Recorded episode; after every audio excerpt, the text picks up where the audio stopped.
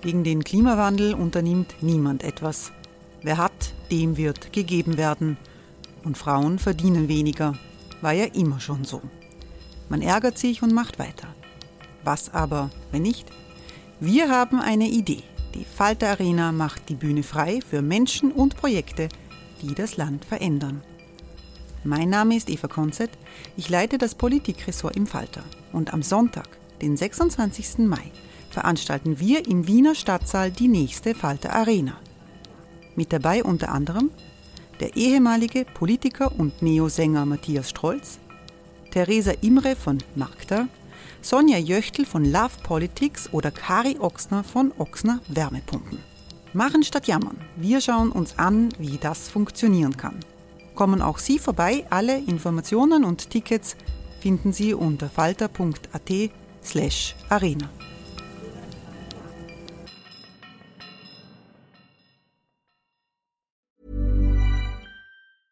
Hey, I'm Ryan Reynolds. Recently, I asked Mint Mobile's legal team if big wireless companies are allowed to raise prices due to inflation. They said yes. And then when I asked if raising prices technically violates those onerous two-year contracts, they said, "What the f*** are you talking about? You insane Hollywood ass." So to recap, we're cutting the price of Mint Unlimited from $30 a month to just $15 a month. Give it a try at mintmobile.com slash switch. $45 up front for three months plus taxes and fees. Promo rate for new customers for limited time. Unlimited more than 40 gigabytes per month. Slows. Full terms at mintmobile.com.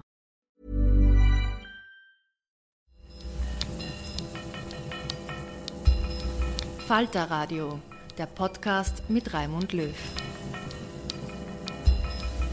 Sehr herzlich willkommen, meine Damen und Herren, zum Falterradio für Samstag, den 14.12.2019. Der Erdrutschsieg für Boris Johnson bei den Wahlen in Großbritannien verschiebt die Machtverhältnisse im Vereinigten Königreich. Der Widerstand gegen Brexit ist zusammengebrochen. Die Labour Party wollte sich unter dem linken Parteiführer Jeremy Corbyn in der Europafrage nicht festlegen. Das Resultat ist ein Einbruch wie zuletzt 1935. Eine Ewigkeit ist das her, dass die Labour Party so schwach war. In Washington triumphiert Donald Trump. Kommt jetzt eine neue Ära, vergleichbar mit der konservativen Revolution unter Margaret Thatcher und Ronald Reagan, nur unter den Vorzeichen der nationalistischen Demagogie in Washington und London. Darüber spreche ich mit der Korrespondentin Tessa Schischkowitz, die die Entwicklung in London beobachtet für das Profil, für mehrere europäische Medien und auch für den Falter. Und ich telefoniere mit dem Autor und Journalisten Misha Glenny, ebenfalls in London. Meine erste Frage am Telefon an Tessa Schischkowitz. Tessa, was ist das jetzt für ein Land nach diesem Erdrutschsieg für einen rechten Demagogen wie Boris Johnson? Es ist immer noch natürlich ein vom Populismus komplett überfordertes Land, so wie jetzt in den letzten vier Jahren. Das hat sich halt immer verschlimmert. Die Parteien wurden immer mehr polarisiert, auch in sich gespalten. Das zeigt dieses Ergebnis, wo sehr viele Wähler, die eigentlich konservativ gewählt hätten, normalerweise diesmal Lib Dems gewählt haben und viele Labour-Wähler plötzlich Boris Johnson, der genau das Gegenteil von dem ist, was sie eigentlich brauchen, nämlich sozusagen ein sozial gerechtes Konzept. Da ist der Brexit eher eine, eine Witzidee. Äh, man, man denkt, man schaut sich das an und denkt, das ist alles so komplett schiefgelaufen. Wie kann das sein? Auf der anderen Seite muss man auch sagen, Boris Johnson hat offenbar es besser verstanden, diese Labour-Wähler in Nordengland zu für sich zu begeistern oder auch zu verführen. Was er jetzt damit macht, das ist ja die große Frage. Ob er seine große abs absolute Mehrheit benützen kann, um diese, diese, diese Klüfte und diese Widersprüche auch aufzulösen und wieder die Leute zusammenzubringen. Das ist eine wirklich äh, große Aufgabe für einen großen Staatsmann. Ob er das kann, das werden wir jetzt sehen. Inwiefern hat Boris Johnson jetzt nicht ziemlich die absolute Macht? Er hat die absolute Mehrheit, aber nicht nur das, er hat eine Partei, die er gesäubert hat von kritischen Kräften, er hat Zuspruch von Arbeitern, die nie im Leben äh, vorher konservativ je äh, gewählt hätten. Das ist doch eine Machtposition, die es seit Jahrzehnten in Großbritannien für einen Premierminister nicht mehr gegeben hat. Das ist tatsächlich also eine Situation, wie Thatcher sie hatte. Und, ähm, und dann hat sie auch richtig gut damit aufgeräumt. Für viele Leute hat sie genau das Falsche getan. Das ist jetzt seine große Herausforderung. Wenn er jetzt dabei bleibt, dass er zum Beispiel dieses Modell Singapur, also ein dereguliertes äh, Finanzzentrum in London äh, erst so richtig äh, loslässt, dann wird das ungeheuer schwierig sein, die Wähler, die ihm jetzt das Vertrauen geschenkt haben, in Nordengland bei der Stange zu halten. Deswegen sagen jetzt in den ersten Reaktionen, also bei den, bei den Tories rauchen jetzt natürlich die Köpfe in den Thinktanks. Äh, bei, bei Labour herrscht Bürgerkrieg, aber bei den Tories, die überlegen sich jetzt natürlich mit großer Lust, was sie jetzt damit anfangen, mit diesem Geschenk, von dem niemand erwartet hat, dass es so groß ausfällt. Boris Johnson kann jetzt verschiedene Dinge tun. Er kann dabei bleiben und Singapur machen. Dann hat aber auch das Problem, dass er dem Land riesigen Schaden wirtschaftlich zufügt. Er kann jetzt auch seine ganzen populistischen Extremisten Trip aufgeben und sagen, gut, und das haben sie heute schon versucht bei der ersten Pressekonferenz, da hing das, der Slogan dran, The People's Government, eine Regierung des Volkes. Da wendet er sich also sozusagen an alle. Und das ist die Richtung, von der viele Leute glauben, dass er das jetzt eher versuchen wird, um das Land und auch das Vereinigte Königreich zusammenzuhalten, dass er da versucht, eine moderatere Politik auch im Brexit-Prozess äh, ähm, zu beginnen, damit er erstens nicht zu kostspielig aus der EU austritt, aber auch das Vereinigte Königreich zusammenhält, weil die Schotten sonst austreten. Äh, People's Government, das ist ja mal ein, ein, Slogan, das kann auch ein populistischer Slogan sein. Aber der äh, Boris Johnson hat ja jetzt etwas, was auch Margaret Thatcher hatte, nämlich ein Gegenüber in Washington, das ganz auf seiner Linie ist. Das war damals Ronald Reagan, das ist heute Donald Trump. Wie sehr haben die beiden die Fähigkeit, die Ära der nächsten Jahre zu bestimmen? Großbritannien war immer traditionell ein ganz wichtiger Partner für äh, die USA und jetzt sind beide auch im politischen Gleichklang. Das Problem ist, wenn man, äh, wenn man zwei im Gleichland befindliche nationalistisch-isolationistische Kräfte äh, in Kooperation bringen will. Also das könnte schwieriger werden als gedacht.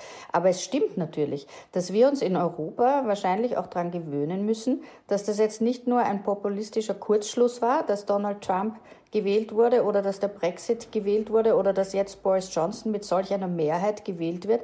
Unter Umständen muss man sich da auf eine längere Phase einstellen, wo Kräfte wie Trump und Johnson zusammenarbeiten. Wie weit, er das, wie weit sie das jetzt konkret äh, jenseits von, von Deklarationen umsetzen können, also da muss man gespannt sein, weil das ist ja für die Briten eine äußerst gefährliche Sache, sich ähm, ein Freihandelsabkommen mit den Amerikanern einreden zu lassen, wo dann auch die, die, äh, die Landwirtschaft in ähm, Irland, Nordirland und in Wales extrem darunter leidet, dass billiges amerikanisches Fleisch reinkommt, das nicht den Hygienestandards der EU entspricht und dann nicht auch das, das englische Fleisch am Ende nicht mehr ausgeführt werden kann in die EU und so weiter. Also das, da stehen wir ja ganz am Anfang von ungeheuer komplizierten Verhandlungen. Aber diese Allianz äh, Trump-Johnson könnte insofern gefährlich sein, weil sie weiter disruptiv auch in europäische Belange hineinspielt. Du sagst, in der Labour Party ist jetzt Bürgerkrieg. Was ist da los? Also, wir waren gestern Nacht noch unterwegs, auch bei, bei Jeremy Corbyn in seinem Pub, äh, wo man uns da nicht reingelassen hat, weil die alle der Meinung waren, die Medien sind eine Verschwörung gegen Corbyn. Also man hat das Gefühl, da wird jetzt dran gearbeitet, statt dass die Leute sagen, okay, das hat nicht funktioniert, wir brauchen einen konkreten Plan, wird jetzt erstmal alles geschoben auf die Medien und die Bonzen und die Tories. Und das wird aber dazu führen, dass sich das ein bisschen dahinschleppt. Der Jeremy Corbyn hat zwar heute früh gesagt, er, er wird nicht mehr lange bleiben, wollte aber erstmal nicht gleich gehen, was ja an sich ein Skandal ist, wenn jemand dermaßen die Wahlen verliert.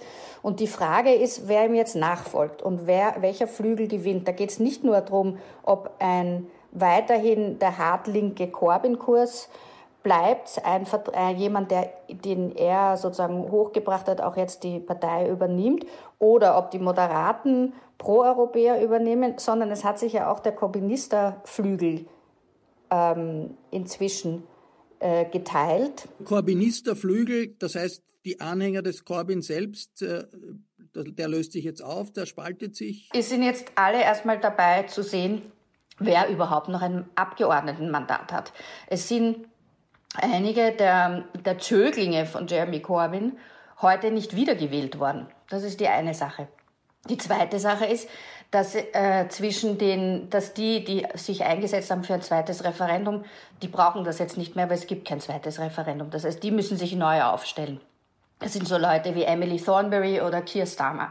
Die waren auf der Frontbench, also die sind jetzt auch Kandidaten für die Nachfolge. Aber innerhalb des ganz loyalen Corbynista Lagers, also den Anhängern von Jeremy Corbyn, herrscht jetzt natürlich totale Bunker- und Katastrophenstimmung. Die, die teilen halt jetzt auch ganz fest aus.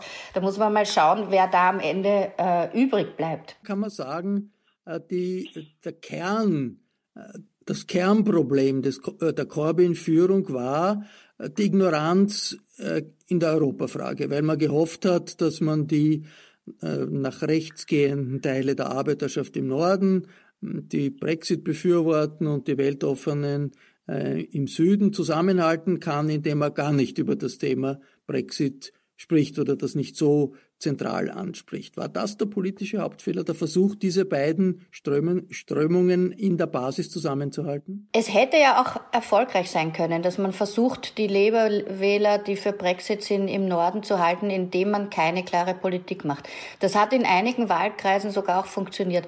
Was nicht funktioniert hat, ist, sind die, äh, ist die Remainer-Politik von manchen Abgeordneten in manchen Wahlkreisen im Norden. Die haben ihre Sitze verloren. Die Remainer in London haben ihre Sitze behalten, weil das sozusagen im Einklang mit den Wählern war. Das zeigt auch, wie volatil und wie sehr der Brexit dieses ganze System durcheinander gebracht hat. Es hat sich einfach die Partei daran gespalten. Das hätte keine Parteiführung leicht schaffen können, ohne eine Allianz mit den Liberaldemokraten, also mit dem restlichen äh, proeuropäischen Lager. Das ist ja das, was der Boris Johnson geschafft hat, dass er den die Brexit-Partei von Nigel Farage ausgehebelt hat, indem er ganz weit nach rechts gegangen ist. Und der Jeremy Corbyn ist zwar inhaltlich politisch nach links gegangen, aber nicht bei der Brexit-Frage. Und das hat ihm das Genick gebrochen, politisch gesehen. Wobei das auch schwierig zu sagen ist, ob er gewonnen hätte, wenn er mit voller Kraft für den Verbleib in der EU gekämpft hätte, weil eben die Partei und die Wählerschaft gespalten war. Das ist also eine sehr heikle Frage. Man kann das nicht alles jetzt äh, auf die, das ist der eine Teil. Die Brexit-Frage ist schon schwer zu beantworten. Aber das zweite ist natürlich auch, dass, Boris, dass der Boris Johnson sehr viel erfolgreicher als populistischer Politiker war als der Jeremy Corbyn, der seit 2017 permanent in der Wählergunst verloren hatte und einfach als Parteimanager nichts weitergebracht hat. Und das hat die Leute auch so verbittert, dass sie sich von ihm abgewendet hatten. Die fühlten sich einfach von ihm nicht mehr vertreten. Also das ist sowohl ein persönliches wie ein politisches Problem, was da passiert ist. Und das Dritte ist natürlich auch, dass die Parteistrukturen an sich, die haben so hart gegen die moderaten Kräfte gekämpft äh, innerhalb der Partei, dass jetzt viele von den Abgeordneten, die auch das Rückgrat gebildet haben von der Labour Party, entweder ausgetreten sind oder sich abgewendet haben oder zu den Liberaldemokraten gegangen sind. Das war wahrscheinlich auch nicht die richtige Politik, um eine Mehrheit im Land zu bekommen. Das ist etwas, was jetzt wiederum wo der Boris Johnson vielleicht einfach mehr politisches Glück auch hatte, dass obwohl ihm die Leute davongelaufen sind, reihenweise, er trotzdem die Stimmen bekommen hat von den Leuten, die auch noch vor Jeremy Corbyn mehr Angst hatten in Downing Street als vor Boris Johnson, der uns allen eigentlich ziemlich äh, äh, radikal vorgekommen ist in letzter Zeit mit seinen, seinen politischen Manövern auch. Also das ist schon ein erstaunlicher Moment in der britischen Politgeschichte, dass ein Mann wie Boris Johnson so überzeugend gewinnen kann. Und das ist natürlich auch die große Gefahr für die nächsten fünf Jahre, wenn er so lange regiert, dass ähm, dieses disruptive, populistische Element, das er bisher äh, gezeigt hat, ihm auch den Erfolg gegönnt hat und dass er davon sich jetzt abwendet ähm, und etwas anderem, gemäßigterem zuwendet, wäre ein Zeichen großer politischer Reife Und wir wissen nicht, ob er das dann tun wird. Donald Trump hat das nicht getan und ist relativ erfolgreich, obwohl er genau. jede Woche neue Aktionen setzt, wo sich alle an den Kopf greifen und man fragt, wie lang kann das noch weitergehen, aber es geht weiter und er hat sicherlich Chancen, wiedergewählt zu werden. Am, genau. am 31. Jänner wird dann Boris Johnson den Brexit groß feiern. Er wird sagen, I have delivered, Brexit is done. Und so wahnsinnig viel am Boden selbst für die Menschen wird sich nicht ändern, weil an den Grenzen wird sich nichts ändern. Es gibt die Übergangsphase, wo eigentlich alles gleich bleibt, nur Großbritannien ist nicht, nicht mehr in den EU-Institutionen vertreten. Dann beginnt die Verhandlungsphase, wie wie es nach Brexit wirklich aussieht ähm, in den Verhältnissen zwischen Großbritannien und äh, äh, der Europäischen Union. Jetzt sagt man, Boris Johnson ist ja kein Ideologe. Er ist jetzt sehr mächtig, er könnte auch pragmatisch vorgehen und plötzlich viel pro weniger Distanz zu Europa, weniger feindlich gegenüber Europa sein, als das äh, bis, bisher vermutet wurde. Ist das einfach Euphemismus oder sind das Illusionen oder ist da ein Quäntchen äh, Realität hinter solchen Hoffnungen? Na gut, er ist nicht mehr am Gängelband von, seinen, von seinem harten Parteirand. Also die European Research Group ist nicht mehr die, die den Ton vorgeben kann, weil er äh, ihre Stimme nicht unbedingt braucht. Also das sind ungefähr 20 bis 50 Leute in der Partei. Ja. Er hat jetzt irgendwie eine besatte Mehrheit und kann, kann also sowohl in die Mitte auch blinken und machen, was er will. Ja. Da ist aber dann immer die Frage, was bringt ihm eine Mehrheit in den Verhandlungen mit Brüssel. Das wird ja ungeheuer kompliziert, die zweite Phase der Verhandlungen, weil jetzt nicht, also jedes, jeder Mitgliedstaat kann ein Veto einlegen, aber auch jeder Region. Das haben wir damals bei Kanada gesehen im Freihandelsabkommen. Und das ist etwas, was in England Schottland, Irland äh, und Wales auch so sein wird. Also da wird auch jede Region, jede Nation ihre speziellen Interessen, ob das jetzt zum Beispiel die Fischerei wird ein riesiges Thema werden, die, Fisch, die Fischrechte so zu verteilen, dass, äh, dass die Franzosen glücklich sind und dass die Engländer glücklich sind. Da werden sie sich alle gegenseitig in langwierigen Verhandlungen versuchen, ein paar Fische irgendwie aus dem Netz zu reißen. Und das ist in jedem einzelnen Bereich wird es so sein. In jedem einzelnen Handelsbereich wird es so sein. Und da, äh, da muss Boris Johnson alle diese Interessen ununterbrochen ausgleichen. Da hat er zwar eine Mehrheit und muss nicht jedem immer nachgeben, weil er sagen kann, er, er, er gleicht da irgendwas mit was anderem aus. Aber das ist trotzdem eine ungeheure Aufgabe. Also die nächsten Jahre werden für ihn wirklich unglaublich schwierig, weil diese Freihandelsabkommensverhandlungen äh, eben nicht nur noch zwischen dem Brexit-Sekretär und dem Team und dem Brüsseler Brexit-Kommissar stattfinden, sondern wirklich auch in die einzelnen Mitgliedstaaten, in die Singulärinteressen gehen. Und das kann hm, einige Zeit dauern. Das kann länger dauern als äh, bis jetzt vorgesehen. Das sollte ja alles bis Ende nächsten Jahres unter Dach und Fach sein. Also das hat bisher noch keiner geglaubt, dass das geht. Ähm, es ist jetzt so, mit die, der Mehrheit, die er jetzt hat, kann er auch sagen, dass er äh, verlängert. Also er kann wieder sein Wort brechen. Daran sind die Leute ja eigentlich schon gewöhnt. Äh, und das könnte er sich jetzt leisten, weil äh, die Opposition dermaßen kaputt ist, dass die nicht sehr viel dagegen tun wird. Also die Liberaldemokraten sind ja auch komplett kaputt und nicht nur die Labour-Partei. Äh, da wird nicht sehr viel kommen, Widerstand erstmal in den nächsten Monaten und bis dahin könnte er schon verlängern. Und wenn er, und das Verlängern der Übergangsphase um zwei Jahre oder so wäre ja im Interesse auch der Wirtschaft, also auch einem Teil der, der Anhängerschaft von Boris Johnson.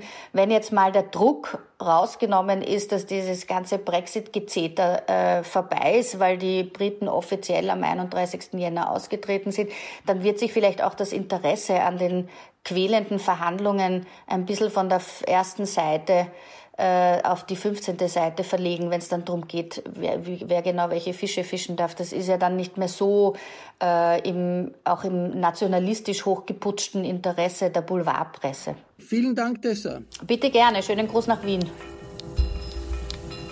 Das war Tessa Schischkowitz in London, ebenfalls in London am Telefon, ist der Autor und Journalist Misha Glenny.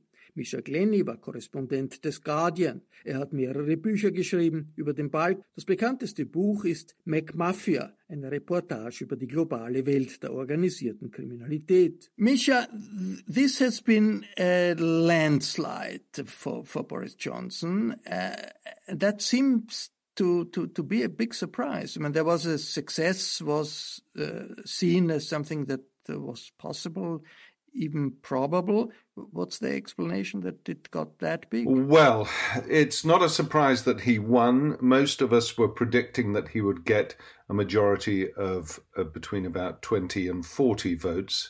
Certainly not uh, the 66 votes that he has now, nor the 86 votes that were being predicted uh, at the exit poll. So, what happened here? Well, essentially, it was a poll about Brexit, and the pro Remain parties, the Labour Party and the Liberal Democratic Party, along with smaller parties like the Scottish Nationalist Party, although they're, of course, now much, much bigger than the Liberal Democrats, uh, and the other nationalist parties, they failed to agree on any coherent strategy because, in the end, if you look at the percentage of uh, of the electorate who voted for Brexit supporting parties, the Conservatives, uh, the Brexit Party, and UKIP, that was 48% of those who cast their votes.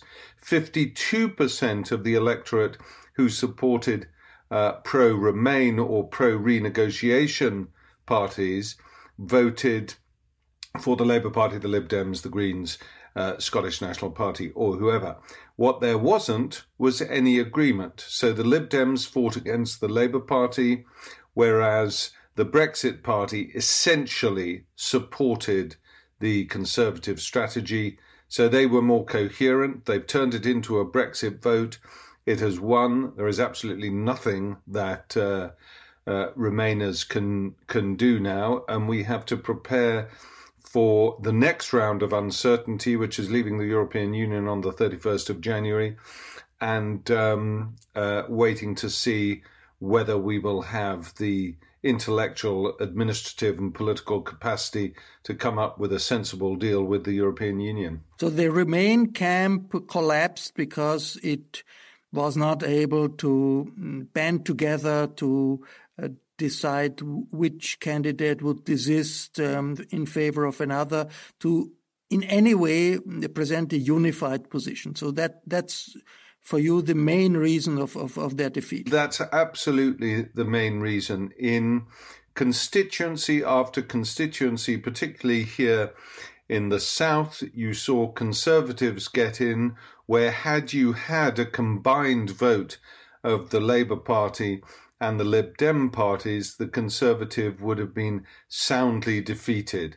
We knew that this was a danger, A, because the Lib Dems and the Labour Party had such poor leadership, but B, this is, of course, intrinsic in the electoral system, the first past the post constituency system that we have here in the United Kingdom, a system which many, many people have long believed is uh, outmoded and needs to be changed. But until it is, it uh, gives leverage to um, uh, to political parties who are able to project a unified message, and it is always going to divide the Lib Dems and the Labour Party. But the Lib Dems are going to have real problems surviving um, the, the, crushing nature of this defeat, and so the Labour Party. I mean, there will be bloodletting in the Labour Party from now on. It's already begun, in fact. The country takes a sharp right turn now. Is that correct? Well, there are some people who argue that because Boris Johnson's majority is so large, he will not be able, he will not have to rely upon the extreme right wingers of uh, of um, factions like the ERG, the European Research Group, which is a very pro um, Brexit part of the Conservative Party. However, uh, many of the Remainers had already been purged from the Conservative Party, and any new candidates had to be very pro and openly pro Brexit. So there has been uh, a significant move to the right in the Tory party. And uh, Boris Johnson, although his large majority enables him to have a certain degree of flexibility, um, it is going to be difficult for him to have the moderate one nation Tory um, uh, uh, strategy that he claims he is he is going to have. It's going to be very that that's the first issue is is to what extent will Boris Johnson now um, soften the right wing messages which have come out uh, during this during this campaign. That's the first thing. The second big question of equal importance is: Will the Uni- the union of the United Kingdom of Great Britain and Northern Ireland survive this uh, election? And there are many people who doubt that the union can survive survive it both because of what's been because happening, Scotland. both because of what's been happening in, in Northern Ireland and in Scotland. Uh, but the Scottish vote is very striking. Nicola Sturgeon has said straight away that she is now going to uh, demand negotiations to ensure that the Scottish Parliament has the right to call another independence referendum. I have been talking and messaging with my friends and contacts in Scotland, and the mood there is extremely uh, aggressively pro-independent now. They uh, they really feel as though they have been sold down the river by Westminster, and uh, this is going to be a major major issue over the next couple of years. The last time there was a referendum in Scotland that was uh, based on an agreement with Westminster with the the, the, the London government but uh, that's not assured. Could could we have a situation coming up in Scotland compared to Catalonia and, and, and Spain? The answer is is in at the moment all of these scenarios are quite possible. Johnson is likely to block any second referendum, which he can do but there will be huge pressure from inside Scotland to demand a second referendum, and I think they may well go ahead and decide to organise one themselves um, in any event. There is that's what the Catalonians did, which is what the Catalonian, which is what the Catalans did exactly. So um, uh, it's quite possible that they will follow that model of organising an independence referendum, and then Johnson will have to decide uh, on how he's going to how he's going to respond to that. Um, so uh, so that's the first issue. The second issue is is Northern Ireland, where the DUP and the Unionists had a bad election night. Um, you have seen uh, some Unionist voters move over to the Alliance Party, which is a, a moderate um, non sectarian party, and they succeeded in getting one MP elected, and some unionist voters uh, moving over to the SDLP, which is the um, nationalist, the Catholic Social Democratic and, and Labour Party. Uh, one thing that Boris Johnson is not going to be able to get around is, is that the agreement, the withdrawal agreement with the European Union, effectively puts a customs border between Northern Ireland and the rest of the United Kingdom. And that means we're going to see the slow coming together. Hey, it's Ryan Reynolds, and I'm here with Keith, co star of my upcoming film, If, only in theaters, May 17th. Do you want to tell people the big news? All right, I'll do it. Sign up now and you'll get unlimited for $15 a month in six months of Paramount Plus Essential Plan on us. Mintmobile.com slash switch. Upfront payment of $45 equivalent to $15 per month. Unlimited over 40 gigabytes per month. Face lower speeds. Videos at 480p. Active Mint customers by 531.24 get six months of Paramount Plus Essential Plan. Auto renews after six months. Offer ends May 31st, 2024. Separate Paramount Plus registration required. Terms and conditions apply if rated PG. In social and economic terms, of Northern Ireland and the Republic of Ireland, and that is going to be in the midterm as corrosive to the union as is the uh, immediate unhappiness in Scotland about what's been happening. The Irish will be delighted in the in the Irish Republic. But uh, you mentioned the bloodletting in the Labour Party that started now. I mean, what's for you the lessons of this disaster of, of the Jeremy Corbyn leader, leadership? for social democracy in, in, in, Europe. My my feeling is is that uh, over the next six months to a year, there are going to be very intense and very acrimonious um, arguments within the Labour Party. I mean, the words exchanged already, particularly um, from more moderate Labour MPs, um, ha- have been very, very bitter. Uh, on uh, the, the Corbyn supporting side, they're claiming that the reason that we lost so heavily was because this was a Brexit referendum and uh, not enough people on the moderate side of the Labour Party had respected the original referendum vote uh, to leave the European Union.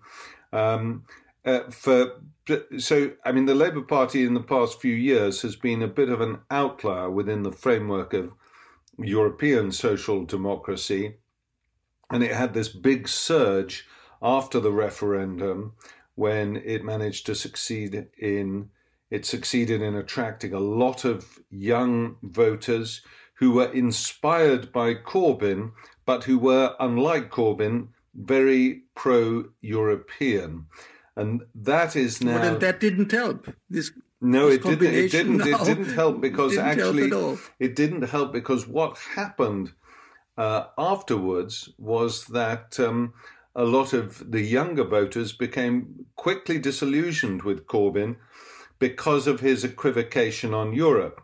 In his defense, it's fair to say that a lot of the older working class white voters in the Midlands and the North became disillusioned with Corbyn because of his equivocation on Europe from the other point of view, is they wanted him to leave. And that young uh, membership that had come in after 2016 wanted him to fight for European Union membership. So the party was divided over Brexit, and Corbyn was just hoping that the subject would go away. He wanted it buried. He didn't want it to be part of this election, but unfortunately, it wasn't something that he could he could avoid. He's not a very good candidate. He was always a good constituency MP. He has no leadership qualities whatsoever, though, and there is going to be a lot of infighting as the Labour Party despite, decides what its uh, what its fundamental characteristic will be. But I can also see the Labour Party fighting in the way that the um, SPD is now fighting in Germany. We have um, a similar ideological split in the SPD. But also, I think we're going to see parts of the Labour Party fall into electoral irrelevance in various regions of of the country, particularly in, in places like Scotland and Wales. Uh, we don't know how it will end, but it will be years. Yep.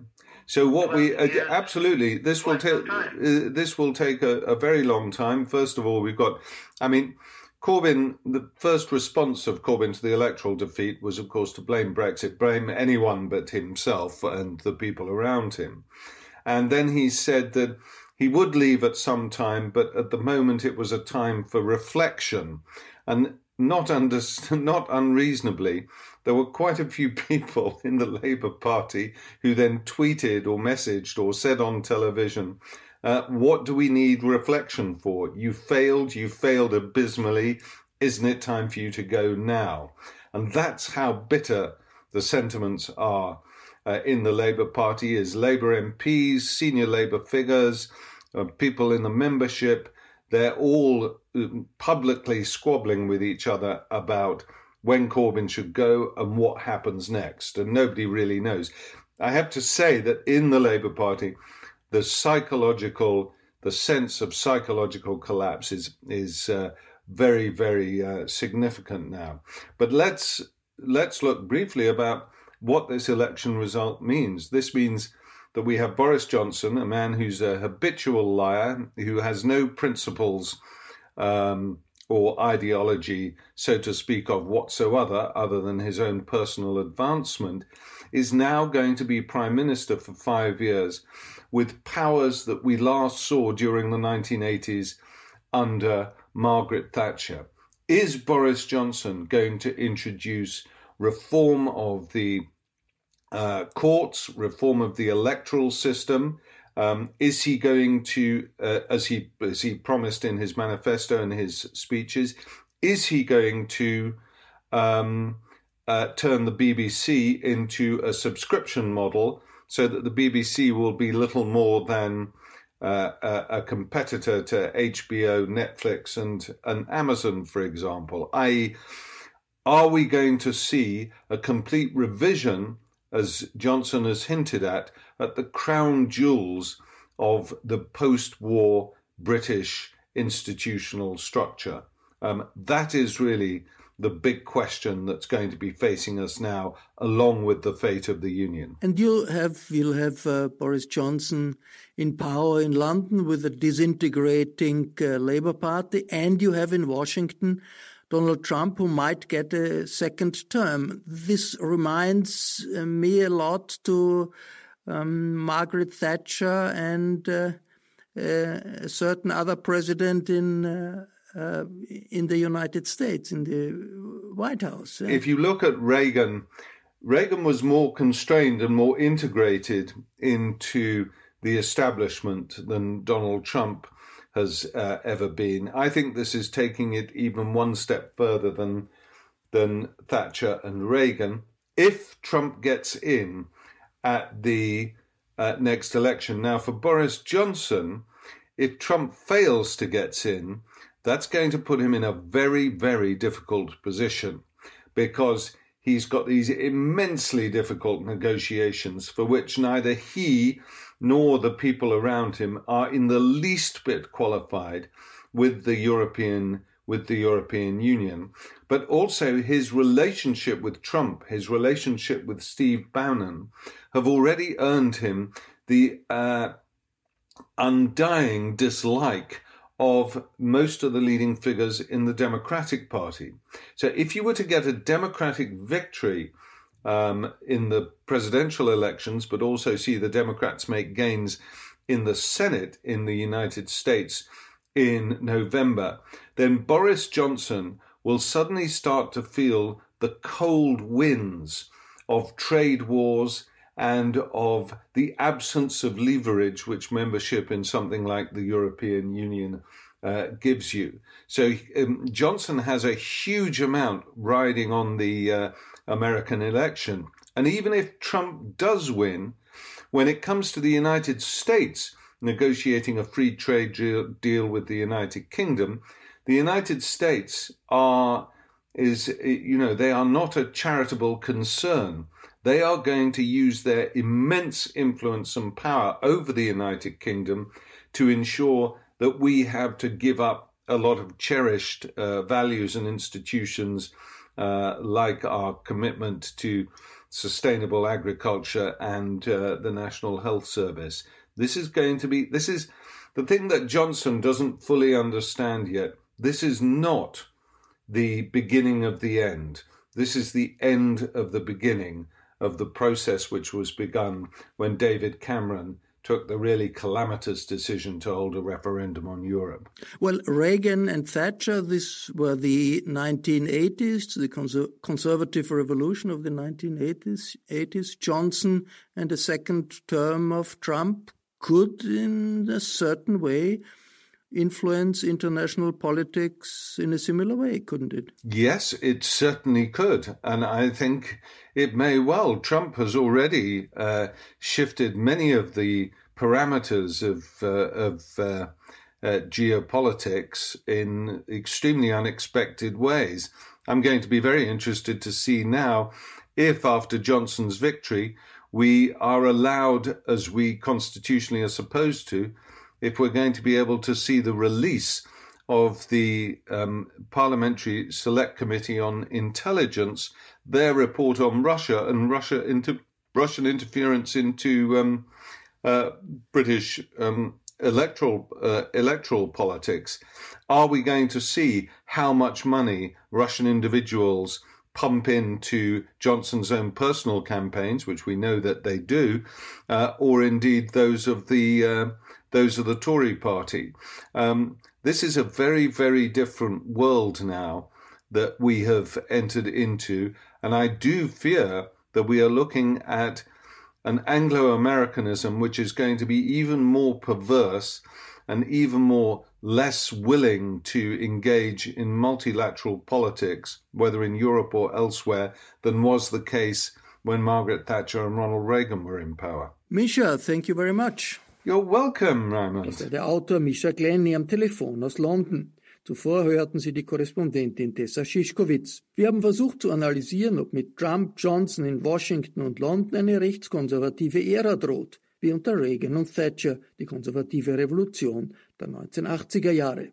Ich verabschiede mich von allen, die uns auf UKW folgen, im Freirad Tirol und auf Radio Agora in Kärnten. Der Falter liefert jede Woche Analysen und Hintergrund zu Europa und Österreich. Vielleicht brauchen Sie noch ein Weihnachtsgeschenk für Freunde und Bekannte. Ein Falter-Geschenksabo ist dafür richtig und ideal. Sie können ein Abo im Internet bestellen über die Adresse abo.falter.at. Ursula Winterauer hat die Signation gestaltet, Anna Goldenberg betreut die Technik. Ich verabschiede mich. Bis zur nächsten Folge.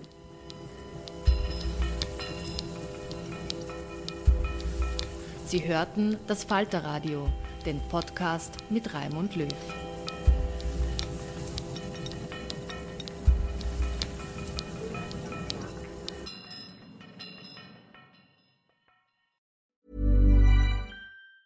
Planning for your next trip? Elevate your travel style with Quince. Quince has all the jet setting essentials you'll want for your next getaway, like European linen, premium luggage options, buttery soft Italian leather bags, and so much more. And is all priced at 50 to 80% less than similar brands. Plus, Quince only works with factories that use safe and ethical manufacturing practices. Pack your bags with high-quality essentials you'll be wearing for vacations to come with Quince. Go to quince.com/pack for free shipping and 365-day returns. Imagine the softest sheets you've ever felt. Now imagine them getting even softer over time. That's what you'll feel with Boll and Branch's organic cotton sheets. In a recent customer survey, 96% replied that Bowl and Branch sheets get softer with every wash. Start getting your best night's sleep in these sheets that get softer and softer for years to come. Try their sheets with a 30-night guarantee. Plus, get 15% off your first order at bollandbranch.com. Code BUTTERY. Exclusions apply. See site for details.